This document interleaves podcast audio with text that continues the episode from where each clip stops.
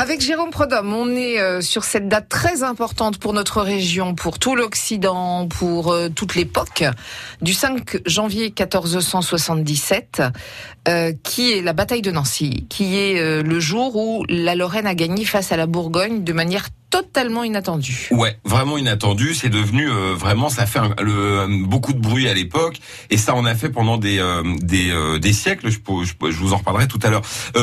juste pour dire que donc René II, en, en gros,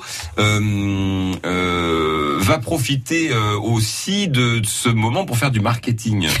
Hein, je vous l'ai dit, puisqu'il a, il va célébrer en grande pompe l'enterrement de Charles le Téméraire. C'est vrai, il va rendre les honneurs. Ah ouais, donc les méga honneurs quoi. Hein. il lui fait un, tombeau magnifique. Euh, euh, Charles le Téméraire sera rendu à sa famille, des, j'allais dire des siècles plus tard.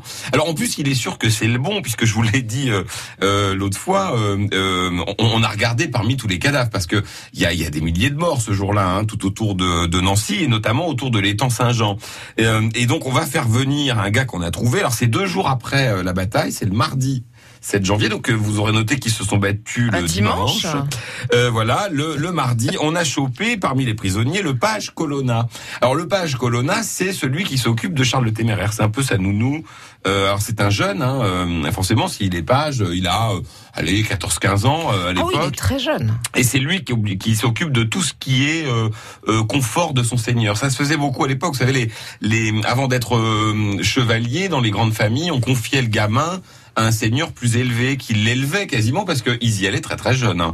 quasiment après être, euh, euh, comment dirais-je, avoir été confié aux hommes, comme on disait à l'époque, donc l'âge de 7 ans, euh, euh, comment dirais-je, on les confiait à une famille un peu plus élevée qui devait leur apprendre les belles, les, belles choses. Alors le page, il s'occupait notamment d'habiller le seigneur, et c'était pas rien parce que vous vous souvenez qu'à l'époque, on se mettait à l'aise 30 ou 40 kilos de, de comment dirais-je, de, de ferraille, dire, de ferraille, voilà sur sur le sur le corps. Donc donc qui connaît mieux le corps du téméraire euh, personne. Donc on l'emmène. Et puis alors on se promène comme ça euh, tout autour de l'étang Saint-Jean et on l'a on l'amène auprès de Virelais. C'est comme ça que s'appelle l'endroit à l'époque où se trouve maintenant la croix la place de la Croix de Bourgogne. C'est un pré qui donne au bord le pré de Virelais qui donne au bord de l'étang Saint-Jean qui longe euh, ce coin-là et qui va jusqu'à la commanderie qui rappelons-le la commanderie est en éminence au-dessus quasiment du lac, euh, enfin de l'étang euh, Saint-Jean. Et alors euh, on, on, pioche quoi, on regarde dans les cadavres et alors on lui en montre un qui a, alors ils sont tous nus, hein, dépouillés, on l'a dit. Il y en a un qui a la tête prise dans la glace. Ça c'est un truc que j'avais oublié. C'est-à-dire qu'en gros il a la tête dans un glaçon, le, le téméraire. C'est terrible. Ah bah oui. Alors il est, je cite, dépouillé de ses atours. Bon ça on a bien compris. Hein. La tête prise dans la glace, une joue dévorée par un loup et le corps piétiné par des chevaux.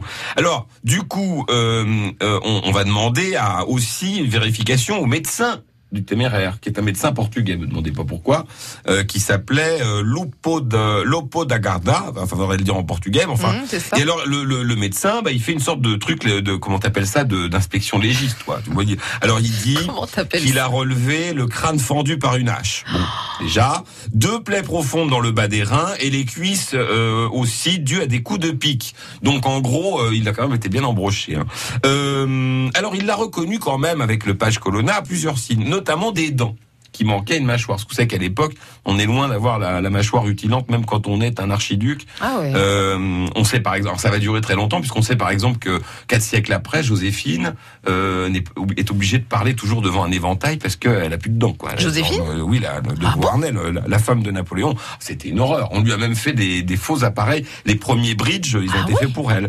Alors on, on, on, remarque aussi la trace d'un furoncle à l'épaule, à hmm. l'épaule, des ongles courts. Il se rongeait les ongles, le téméraire. C'était un nerveux. Euh, un gros orteil au pied gauche. Moi, je trouve pas ça bizarre, mais enfin, ils ont noté qu'il avait un, peut-être un orteil plus gros, que l'autre. Euh, un, un, ongle incarné et la trace d'un fistule au testicule droit. Et c'est comme ça qu'on reconnaît le téméraire. C'est poétique quand qui même. Est voilà, qui est enterré donc en grande pompe et qui laisse une partie de son trésor, même si les Suisses l'ont déjà pris. Euh, tout, tout ce qui était euh, sonnant et trébuchant euh, quelques jours avant, il en reste et on en parlera demain. Du trésor? Oui. Ok, le trésor c'est demain et c'est avec Jérôme à demain, Jérôme. France Bleu Lorraine.